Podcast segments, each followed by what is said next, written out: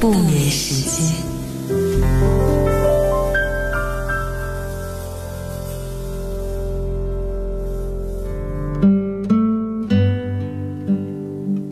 二十二点四十八分，欢迎继续来锁定今晚的原味音乐不眠时间。在今晚的所有人问所有人单元，我们来问到的第二道问题呢，可能也曾经存在于你的脑海当中。有没有曾经相处的非常亲密的好朋友，最后不可避免的慢慢疏远？于是有人问说：难道朋友只能陪伴自己走一段吗？那我要用怎样的心情去结交一个注定会疏远的朋友呢？关于今晚的这道提问，欢迎你和我交换答案。欢迎来到我们的互动平台打卡报道，在微博找到 DJ 猪猪。我们在今天依旧会从热情留言的朋友当中，选择幸运的听众，送给你美味的咖啡。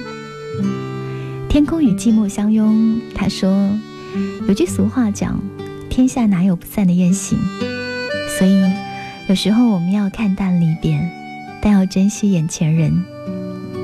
化离别的那种伤感为力量，勇敢的走向人生的下一站。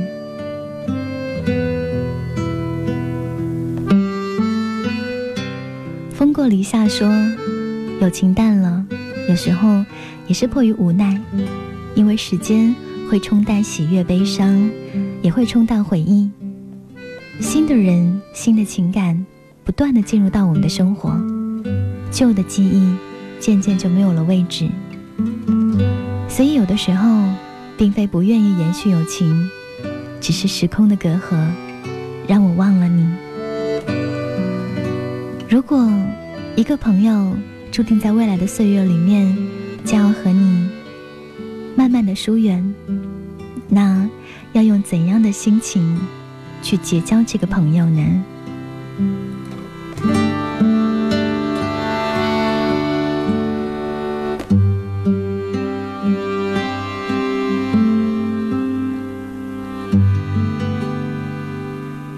周冲回答：“我去年参加了一次同学聚会，餐桌上觥筹交错，有一个女生对我说：‘当年我们玩的那么好，你还记得吗？’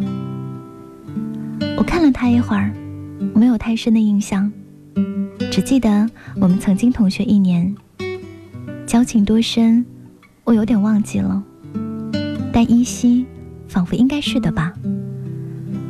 我说：“嗯，对。”她是两个孩子的母亲，没有在工作，在镇子里面中年串门打麻将。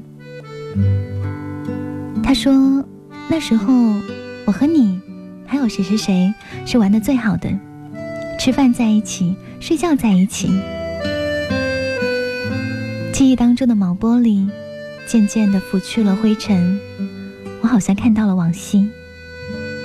在夏天的夜晚，我们下了晚自习，走了十里山路，到村落里的他家。我们拿了点东西，吃了点红薯，又原路返回来。月光照得路面清清静静的，四周萤火虫到处飞。我们想到了一生。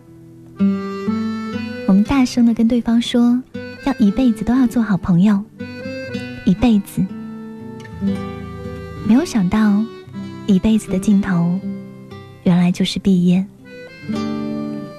从此后，他扑入了他的花花世界，我跌入我的滚滚红尘。他关心他的柴米油盐，我在意我的喜乐悲欢。道不同不相为谋，而疏离。就此开始了。在《亲爱的安德烈》这本书里面，龙应台对他的儿子说：“人生其实就像一条从宽阔的平原走向森林的路，在平原上，同伴可以结伙而行，欢乐的前推后挤，相濡以沫；一旦进入森林，草丛和荆棘挡路，情形就变了。”个人专心走个人的路，寻找个人的方向。推推挤挤、同唱同乐的群体情感，那无忧无虑、无猜忌的同僚深情，在人的一生当中，也只有少年时期拥有。人变得成熟以后，逐渐会意识到自己是谁，人生想要获得什么，并在一定程度上明确了哪些朋友值得全力关注，而哪些朋友只是在消耗精力。生活的不同，环境的差异，思想观念与生活态度的天壤之别，会让旧的朋友四下消散。这个过程有一个学名，叫做社会情绪选择理论。听起来很残酷，但避无可避，也无需避。张爱玲在香港大学与她的好朋友严英结识，后来非常的要好。张爱玲书中的插画都是严英创作的，照片的拍摄者也是他。在和平年代。他们谈学业、服装、食物，气短情长，乱七八糟。战争来临的时候，他们一起躲避战火。一九四四年八月，胡兰成与张爱玲结婚，严英是证婚人。可惜，青春的水花冲开以后，在湍急的时光里。只看得到有去无回的人。年长之后，他们逐渐疏离，后来断交，几乎老死不相往来。一个在美国孤独度日，一个在日本快意人生。严英曾经在信里面问：“为什么莫名其妙的你不再理我？”张爱玲说：“我不喜欢。”一个人老是和我聊几十年前的事，就好像我是一个死人一样。这让我想到了一个专栏的作家，他说，有一回他被拉入一个初中的同学群，发觉完全适应不了。那些熟悉又陌生的人，终日在群里转发各种谣言。于是他无奈的感慨：年少时的朋友啊。大概有的时候，只适合怀念。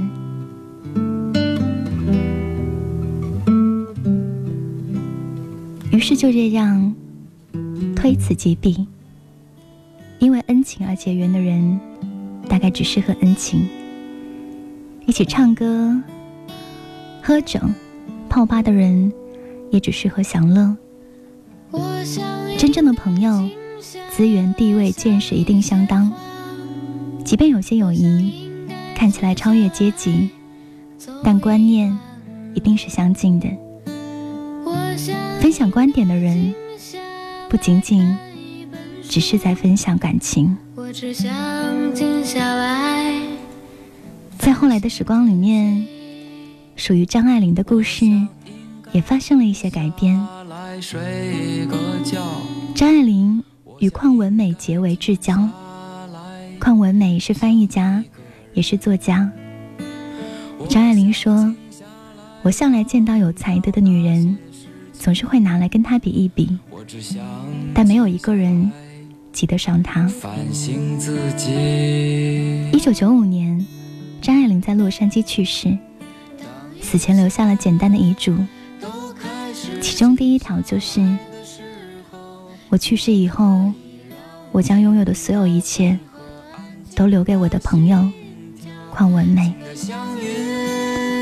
情谊和信任在此堪称是友情的模范教本。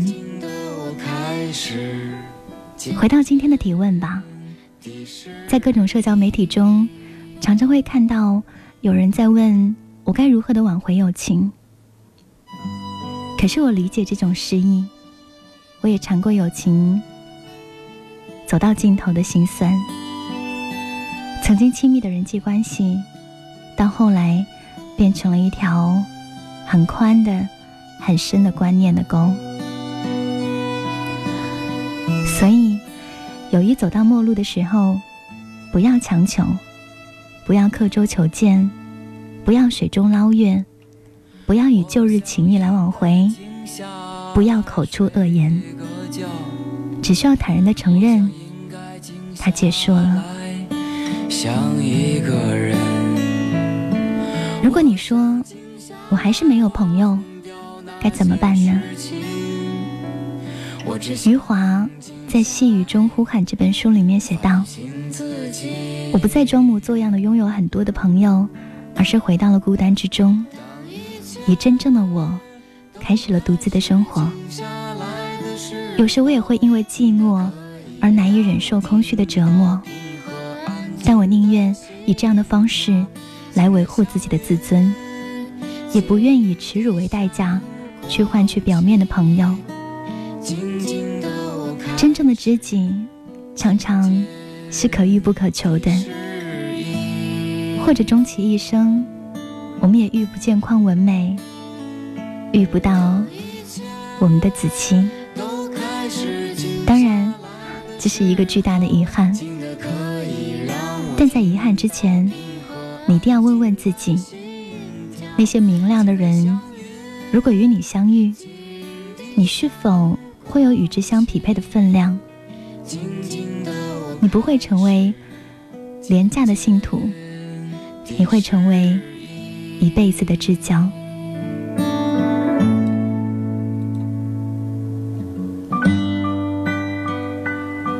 这是我在今晚和你分享的第二道提问：跟好朋友分道扬镳了，应该怎么办？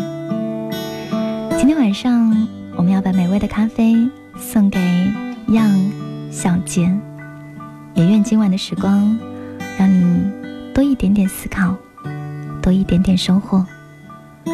晚安，亲爱的小孩，做个好梦。